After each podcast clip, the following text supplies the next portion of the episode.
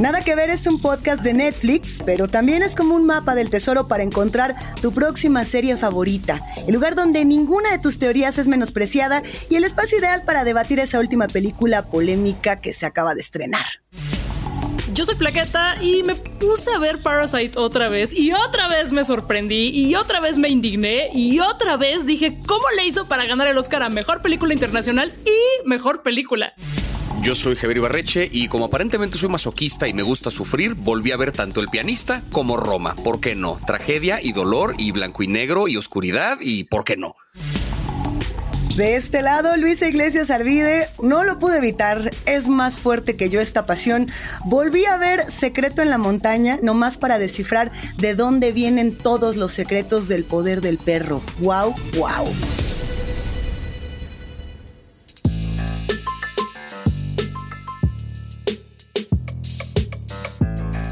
Bienvenidas, bienvenidas a un nuevo año. Volvió nada que ver junto con la temporada de premios porque obviamente tenemos mucho que decir y porque Netflix no más no para. Precisamente, es uno de los estudios más nominados de este año. Solito, El Poder del Perro tiene ya 12 nominaciones y es la película más nominada de este año cosa que es bastante impresionante y que para mi gusto está bien merecido. Yo desde que la vi lo grité directamente y perdón por la expresión, pero en el momento que vi la película brinqué a TikTok a gritar te pases de verga esta película. Nos dijiste, nos indicaste, nos advertiste. Vamos a hablar de esa y otras películas que tienen posibilidades este año. También vamos con algunas predicciones, vamos a anticipar la gran ceremonia que se viene con esperemos que muchos festejos. Y bueno, también vamos a responder muchas de esas preguntas sobre los premios Oscar que siempre toda la banda tiene, pero que nunca se anima a realizar. Para eso estamos por acá. Pero antes de hablar de las películas con posibilidades de llevarse todo, ahora sí que antes de ponernos caninos, vamos a hacer un repaso por eh, distintos datos interesantes alrededor de los premios de la academia que quizá no conocían. Como ya lo estabas anticipando, Javi, son 27, 27 nominaciones las que se lleva Netflix lo cual es no solo insólito, es una excelente noticia porque son contenidos sabrosos. Para empezar, ¿cómo funciona este pedo? O sea, ¿quién es la academia? ¿Es un programa de televisión? ¿Quiénes son estas personas? ¿Cómo, cómo, cómo está el pedo? Está, complicado, pero sí se entiende. Es, curiosa la cosa, pero sí, o sea, tiene como sus particularidades. Para empezar, la academia está conformada por eh, poquito más de 8 mil miembros. No está el número exacto porque algunos de ellos son un poco anónimos, pero estamos hablando de más de 8 mil personas que forman parte del mundo del cine de algún modo. O han estado nominados alguna vez a algún premio de la academia o tienen una trayectoria importante en el cine y por alguna razón la academia decidió invitarlos a formar parte de la academia directamente tiene que invitar a estas personas a formar parte y si ellos aceptan, entonces ya forman parte de. Y cómo funciona es que eh, está conformado por actores, actrices, directores, directoras, eh, gente de producción, diseñadores, eh, músicos. Ahora sí que cada rubro que se premia dentro de las películas, hay gente que se dedica a ese rubro profesionalmente que forman parte de la academia. Lo que hacen entonces es que para escoger las nominaciones a los Oscars, cada rubro vota por las películas de su rubro, valga la redundancia. Es decir, quienes se dedican a la edición votan por las categorías de mejor edición de mejor edición visual. Quienes se dedican a la actuación votan por las categorías de mejor actor y mejor actriz. Quienes se dedican a la producción, al guionismo, así funciona cada categoría, salvo por la categoría de mejor película extranjera y mejor película animada, que esas funcionan como con un grupo selecto de miembros de diferentes disciplinas. Hay actores, directores, productores, editores, guionistas y demás votando por esas películas. Y la categoría de mejor película, en esa sí vota todo mundo. Todos los miembros de la academia participan en esa decisión. Así se eligen los nominados solamente. O sea, tiene un poquito más de reglas que el ajedrez, solamente esta primera parte, todavía falta el proceso de que escojan cuál de esas películas va a ganar. Eh, la academia como tal tiene sus respectivos claroscuros, ¿no? Durante muchos años estas elecciones y estas votaciones como tal eran muy polémicas debido, por ejemplo, a que había muchas personas eh, blancas y muy pocas personas de la comunidad afrodescendiente, de la comunidad latina, que de pronto dijeron, ¿y nosotros por qué no estamos representados aquí?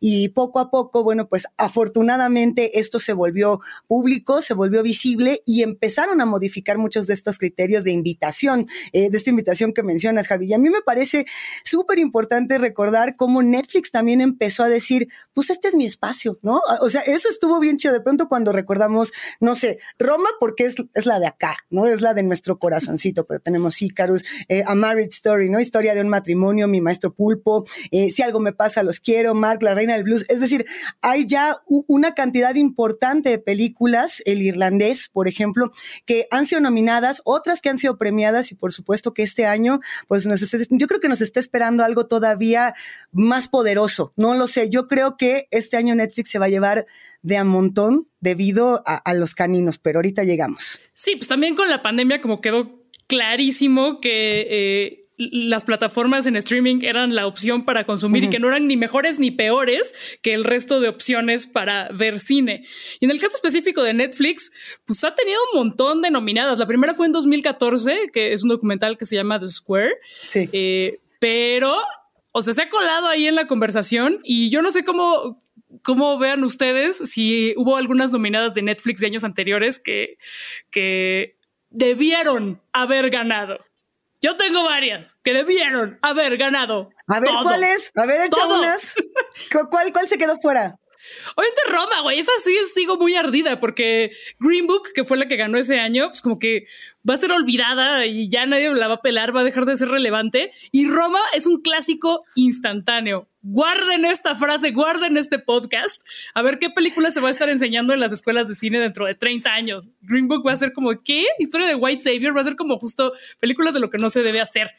Obviamente Yalitza Aparicio, mejor actriz. Eh, Viola Davis y Chadwick Boseman en Ma Rainey's Black Bottom. Eh, ahí debieron ganar eh, mejor actriz, mejor actor. ¿Qué más? ¿Qué otra? Em, y pues The Irishman, porque pues todos, todas, todos la queremos mucho, pero ese año ganó Parasite, entonces todo bien. Pero pasó algo interesante justamente hace par de años con, con la pandemia, que es existía esta regla de que para que una película pudiera ser nominada a, específicamente a la categoría de mejor película, tenía que haberse estrenado en algún cine del condado de Los Ángeles en el año que se está premiando. Es decir, en este caso, por ejemplo, que los Oscars ocurren en 2022, premian las películas de 2021. Para que una película estuviera nominada, tendría que haber pasado por una sala de cine entre el 1 de enero de 2021 y el 31 de diciembre de 2021, ¿no? ¿Qué es lo que pasa? Que Netflix muchas películas se estrenaban directo en plataforma, no entraban a las categorías, cuando lo cierto es que calidad había para poder entrar a la competencia. Pero con la pandemia, como una buena parte de los cines del país cerraron, tuvieron que empezar a aflojar un poquito estas reglas para completar la lista de nominaciones que querían. Y fue donde Netflix ahora sí que metió un poquito el pie así en esa puerta y ya no se la van a cerrar, ¿no? Como que ya logró colarse de ese modo a las premiaciones porque pues ya a final de cuentas es un estudio de filmación, ¿no? O sea, tiene actores de Hollywood, tiene, tiene todas las características que tiene una, la creación de una buena película, salvo por la presencia en una sala de cine, que incluso algunas llegan a festivales y como que con eso se agarran un poquito para poder premiarse, pero fue ese momento donde se empezó a romper esa regla. La pandemia fue la que cambió un poco la cosa. El lenguaje cinematográfico, el, el, lenguaje del streaming pueden ser lenguajes distintos en muchas cosas y pueden encontrarse en muchos otros espacios. Y yo creo que es una discusión que sigue siendo necesaria de en dónde proyectamos, eh, cómo se define la imagen que estamos, con la que estamos platicando, porque finalmente ir al cine es una experiencia en particular, eh, ver una película en casa va a ser otra experiencia y también hay eh, pues entra el espectador como, como finalmente, pues no solamente alguien que consume, sino alguien que también tiene que participar en estas propias ceremonias. Y creo que esa fue la gran queja que dejaron de manifiesto todas y todos los espectadores el año pasado, que fue eh, la ceremonia con menos vistas de la historia, ¿no? O sea, se los pregunto así de compis. ¿Se acuerdan quién estuvo? ¿Se acuerdan quién condujo? ¿La vieron? ¿Vieron un cachito? La neta, yo sí la vi y recuerdo muy poco. Lo que sí recuerdo es que era bastante plano como todo el tono de esta ceremonia y no sé si fueron los tiempos pandémicos o si también hay un castigo por parte de las audiencias de no sentirse representadas. No lo sé. Tal cual, yo sentí como que me pedé y ya no me acuerdo de nada, pero en realidad es que todo como super X. Y pues está, esta discusión de que si es mejor con, con host o sin host. Yo, yo digo que sí, si es la persona eh, indicada y lo hace chingón. Por supuesto, hay un chingo de ceremonias que se recuerdan por la persona que hosteó. O sea, ahí va Ellen DeGeneres. Ahí vas con Ellen DeGeneres. Ahí voy con él. Ya, ya está cancelada, pero en su momento, en su momento, bien. En su momento, bien. Güey, John Stewart, Steve Martin, Whoopi Goldberg. O sea, hay un chingo de banda bien. O sea, mientras no estén súper pachecos como James Franco, yo creo que ya es un avance, ¿no? Entonces, este año se confirmó que otra vez va a haber hosts. No se ha dicho quiénes. ¿Quiénes serán? Hay rumores, hay apuestas. A mí me encantaría ver a Tina Fey y Amy Poehler.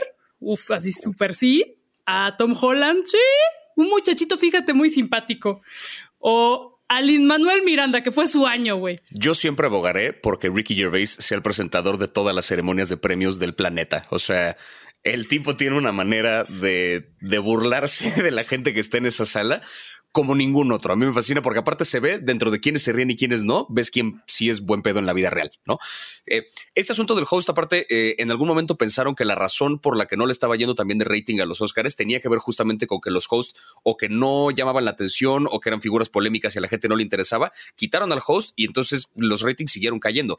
Creo que tiene que ver con dos cosas. Preguntabas ahorita, Luisa, que es este asunto de, eh, la representación de la gente y y con el tono un poco de la ceremonia. El año pasado, en el peor momento de la pandemia, bueno, en uno de los peores momentos de la pandemia, olas como que todavía no, no, no, se veía todavía como la luz al final del túnel, hacen una ceremonia que pretendió ser como amigable, que pretendía ser como medio light, como, o sea, como que no hubo un comentario realmente sobre lo mal que estuvo el año anterior. Hubiera sido un comentario bien interesante que de plano no hubieran Óscares. O sea, que de plano hubieran cancelado la ceremonia como en un gran statement de decir, no estamos para premiar el cine, hay urgencias como más importantes. Pero en cambio hacen esta ceremonia donde como que hacen un reconocimiento muy por encimita de qué onda con la pandemia. Lo hicieron como en este Sanborns de los azulejos, ahí, lugar todo, o sea, decorado la sala como, no sé, estaba el de los pajaritos, el que está, está culero. O sea, el lugar por dentro estaba culero y de repente hubo un güey que empezó como a jugar DJ y a hacer que el Helen Mirren la verdad de hip hop, o no sé, estuvo rarísimo. O sea, fue como que no tuvo ni pies ni cabeza. Yo celebro mucho que traigan de regreso al host y el asunto de la representación del público también es cierto, porque de pronto los Oscars, para quienes no son tan apasionados del cine, se sienten un poquito como tarea. ¿no? Con yo vi estas películas este año que son películas que llamaron la atención de todo el mundo, ¿no? Películas ultra taquilleras que por alguna razón están ahí y me pones a ver esta película que nadie ve y que a nadie le importa para poder saber de qué estás hablando y a quién estás premiando, que es donde creo que la entrada de las plataformas de streaming, en específico en este caso de Netflix, ayuda bastante, porque es un poco como ese cine de autor, un cine diferente, pero que es mucho más accesible a la gente que no está yendo a una sala de cine a pagar por un boleto, o sea, accede como un cine más particular, ¿no?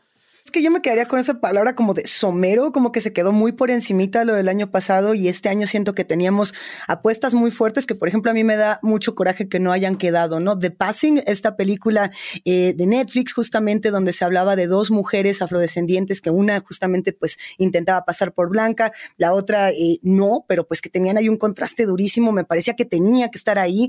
Noche de Fuego de Tatiana ah, Hueso, ¿qué pasó? ¿Qué pasó? O sea, yo no sé por qué no está ahí y siento que es un gran abismo, porque lo que estaba narrando esa película era una causa de violencia hacia las niñas y hacia las mujeres que se tenía que ver a nivel internacional, solo por el deseo de que alguien conociera estas historias de lo que pasa en Guerrero. Pero a ver, ¿qué onda? ¿Con, cuál vamos a empezar? ¿Le vamos entrando a los títulos o qué pacho? Por favor. Sí, pues ya, a las que sí quedaron. A las que sí. Que sí se armó. Pues sí se armó The Power of the Dog. Uf. Güey, es la, es la que más nominaciones tiene. 12 nominaciones. ¿Qué pedo con esta película? Eh, creo que eh, lo que más me gusta de esta película es que se te queda en la cabeza durante las siguientes horas, días, semanas, y no la dejas de pensar y vas descubriendo cosas. Y creo que tiene que ver con la manera en la que, la que los actores y las actrices se involucraron en sus personajes para, para encarnarlos. O sea, así como ven todo mugroso a, Benedict, Cumberbatch, el güey no se bañó, no se bañó. en, dos semanas no se bañó. Eh, Kirsten Dunst eh, como que aprendió a tocar el piano, se aprendió dos canciones súper chidas que una desgraciadamente ya no sale en la pantalla. Cumberbatch y Dunst no se hablaron durante el rodaje. Y, ay, güey, me dejó muy impresionada. Es una película bien poderosa porque habla habla de mil cosas. Una vez que uno, uno le rasca un poquito como al tema de la película, o sea, la frase el poder del perro, que viene de un versículo de la Biblia que se, le atribuye al rey David, que es el de las mañanitas, y que es el mismo David que peleó contra Goliat, que es toda una metáfora que también se manifiesta en la película, que es que el personaje que hace Cody Smith McPhee, que también está nominado a mejor actor de reparto, él es como el David de esta película y el personaje de Benedict Cumberbatch es el Goliat. Y ese es uno de los muchos mensajes que tiene el por qué solamente ellos son capaces de ver la sombra que se dibuja en esta montaña. O sea, tiene mil, mil mensajes de por medio y por eso está nominada a las categorías en las que está nominada. Yo lo voy a cantar de una vez. Jane Campion gana mejor directora por esta película y Cody Smith McPhee el Oscar a mejor actor de reparto. Lo digo ahorita. Después llegan a decirme pendejo si no lo hice bien, pero yo en este momento voy a decir que esas son las únicas dos predicciones que tengo seguras. Esas dos. O sea, ya arranco la quiniela. Yo arranco mi quiniela con esas dos declaraciones. Jane Campion gana mejor directora y Cody Smith McPhee mejor actor de reparto. Yo creo que todos posiblemente podrían ganar. O sea, potencialmente esta película tiene el valor para que todas las nominaciones pasen. Es estéticamente preciosa, grabada en Nueva Zelanda, por supuesto, con estos eh, ambientes muy inhóspitos, de pronto muy hostiles, que inclusive creo que reflejan la propia naturaleza de los personajes, la propia sexualidad, el propio dilema que se está planteando en esta película, que a mí me gustaría mucho regresar a los antecedentes solamente breve, para que se vayan dando una idea de la intertextualidad que tiene, que es poderosísima. Solo quería decir la palabra intertextualidad y que me saliera a la primera, pero ahí les va. Ahí les va. Sucede que esta película está basada en la novela homónima de Thomas Savage. Es una novela que se publicó en 1967 y que en su momento sí tuvo buenas críticas, pero no fue, digamos, tan eh, leída, sobre todo porque estaba hablando de una parte vivencial, eh, donde, bueno, pues Thomas Savage estaba casado con la escritora Ella Fitzgerald. Él la deja y se va con, con otro chavo, se va con un chavo llamado Tommy de Paola, andan un rato, truenan y después del trueno, eh, él, después de este truene, él dice, pues yo me regreso a mi rancho y voy a escribir esta triste historia estadounidense, western y demás. Y entonces, unos añitos después, por ahí de 1997, Annie Prull ah, aborda este tema en el relato Brokeback Mountain. Este relato fue publicado en el New Yorker y tuvo muchísimas vistas. Por supuesto, se volvió de inmediato el referente para la película de Ang Lee, que eh, se ganó infinidad de premios y bueno, pues que además obviamente tienen un espejo directo y diríamos, ah, bueno, pues es que de ahí viene todo, pero resulta que no. Y estoy muy emocionada de contarles por acá que justamente el primer antecedente del poder del perro viene de una novela de 1940, que es de una escritora eh, estadounidense llamada Carson McCullers, que era como la mamá del Southern Gothic, de estas novelas muy oscuras, con historias muy fuertes, con mucha homosexualidad. Y era la contemporánea de William Faulkner, quien aparte le hacía el feo, decía, esta no es escritora, esta no va a poder ella un año después hace una novela que seguramente ustedes conocen, que se llama Reflejos en un ojo dorado. Y seguro la conocen porque en 1967 tuvo una película que fue eh, dirigida por John Huston. y esta película como tal, yo estoy 100% segura. Yo quiero un, así me quiero encontrar a Thomas Savage, me quiero encontrar a toda la banda. Y yo pienso que Thomas Savage en ese momento, eh, mirando esta película en 1967, dijo, es momento de contar mi historia. Y ese es el punto más valioso, cuando el cine y la literatura se encuentran y pueden generar puentes que en 2022 siguen siendo absolutamente vigentes y aterradores de muchas maneras posibles. Todo esto lo escuché imaginándote como el meme de la teoría de la conspiración, así con post-its e hilos, viendo todo.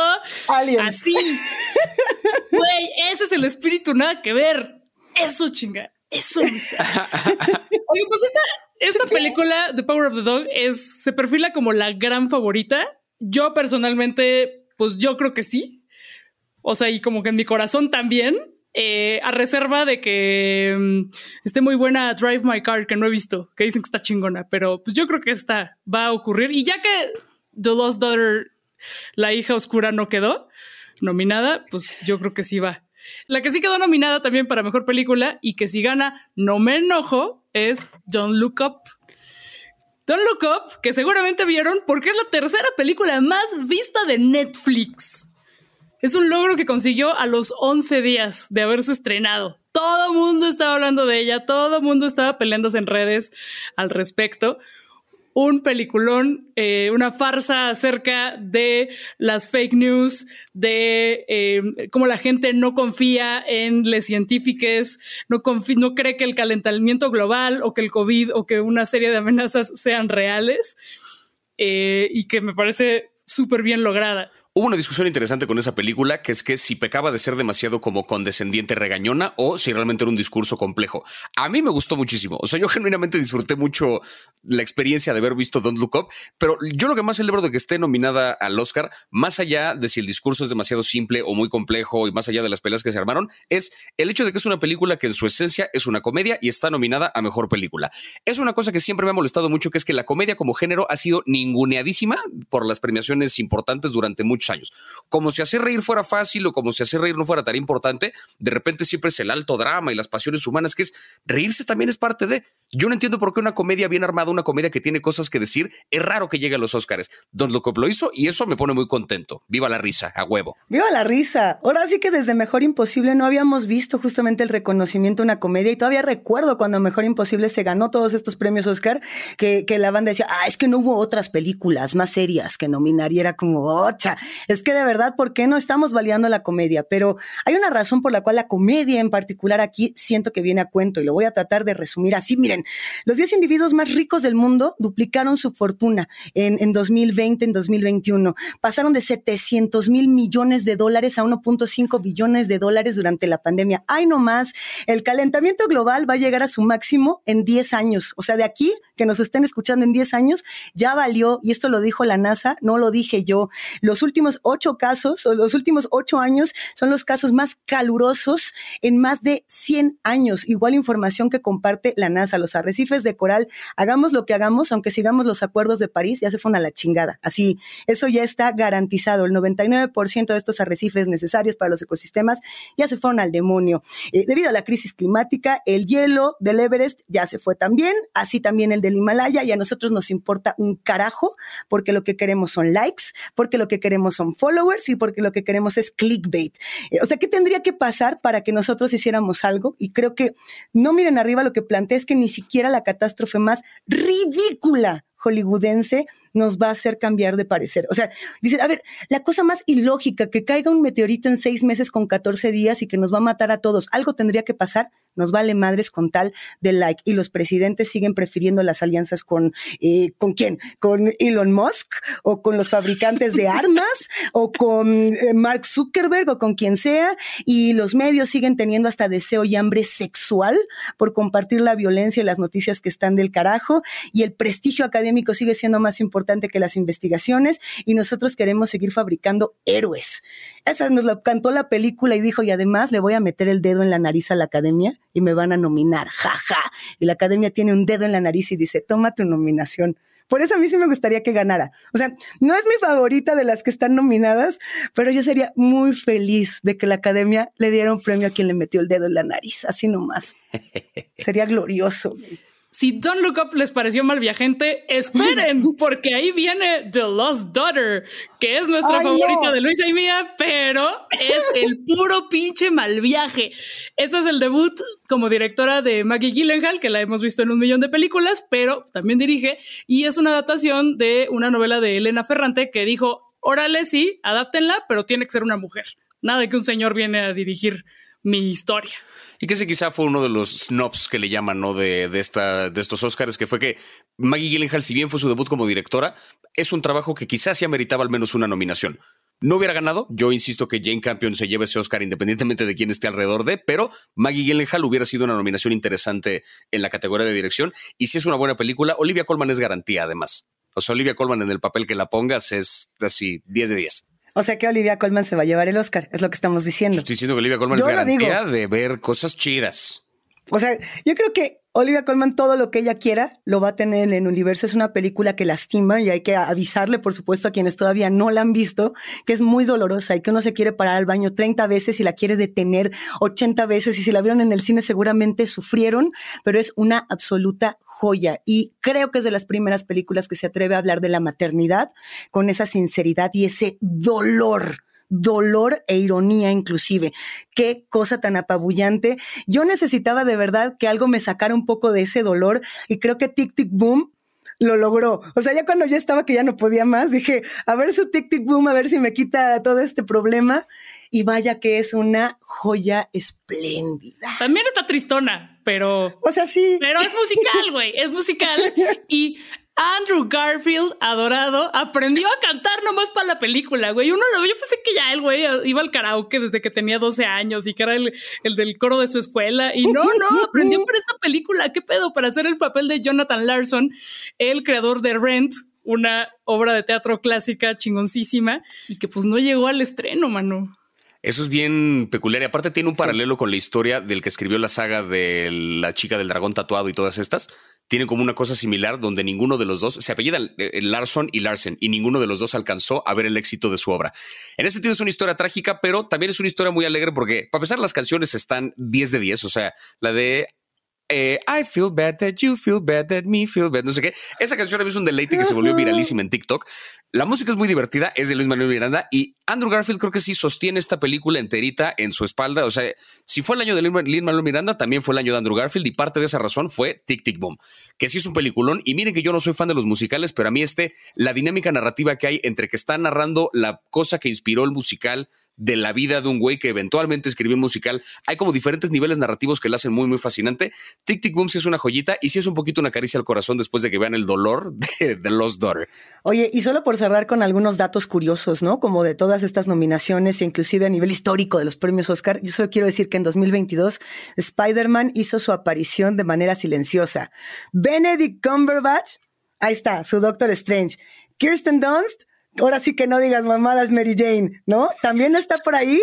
¿Quién más está? A ver, porque tenemos Andrew Garfield, tenemos Spidey. Andrew Garfield, Spider-Man, sí, sí, sí. ¡Ay, no más! A ver, o sea, ahí tenemos a Spider-Man diciendo, los mejores actores salieron de acá. Spider-Man es escuela teatral y toda la onda cinematográfica.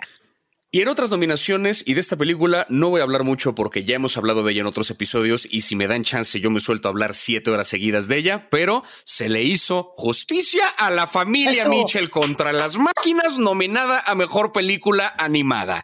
Por fin, lo canté el año pasado cuando la vi por ahí de abril o mayo, no me acuerdo, lo dije, lo dije, voy a buscar el video, lo dije. Eso. Y mejor corto animado también tiene una nominación en Netflix, que es Robin Robin, que está preciosísima. ¡Ay, quiero agarrar todos los animalitos que salen ahí! Y mejor corto documental tiene tres títulos: Audible, Leave Me Home y Three Songs for Benazir. Y además, el 18 de febrero llega a plataforma Madres Paralelas de Pedro Almodóvar que ahí vamos a ver a Penélope Cruz, que está nominada a Mejor Actriz. ¡Uy!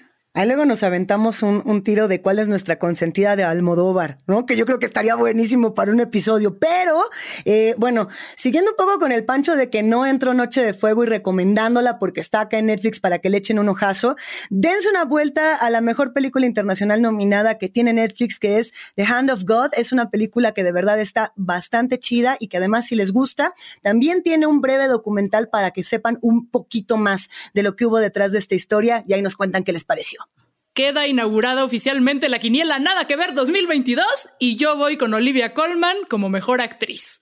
Ay, no más. A ver, yo te sumo por ahí. Eh, se me hace que mejor banda sonora con, sí, justamente, con Don't Look Up. Y también le entraría con mejor película animada a los Mitchell. Así, toda la apuesta a esa familia Mitchell contra las máquinas. ¿Cómo de que no? Si yo fuera a la academia, yo le daría absolutamente todo al poder del perro, pero creo genuinamente que se va a llevar mejor dirección Jane Campion. Creo que se va a llevar mejor actor de reparto Cody Smith McPhee.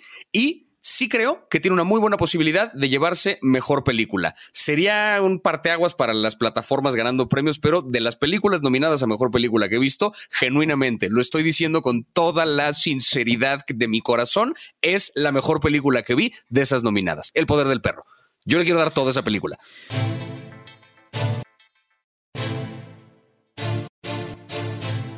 Bueno, el domingo 27 de marzo vamos a ver a qué le atinamos porque ese mero día es la ceremonia de los Oscars 2022. No olviden pasar por nuestras cuentas de Instagram para opinar sobre las nominadas y sobre si tenemos razón o no en lo que estamos tratando de atinarle. Y bueno, ya de pasada, pues también nos pueden comentar qué películas piensan que se quedaron fuera, como en este caso yo voy a insistir y a necear con Noche de Fuego y The Passing, que de verdad no tiene desperdicio. Pueden encontrar todos los episodios de Nada que Ver en Spotify, en Apple Podcasts o la app que les guste para escuchar podcasts, porque nunca sabes cuándo podemos sorprenderte con una nueva producción que te encante.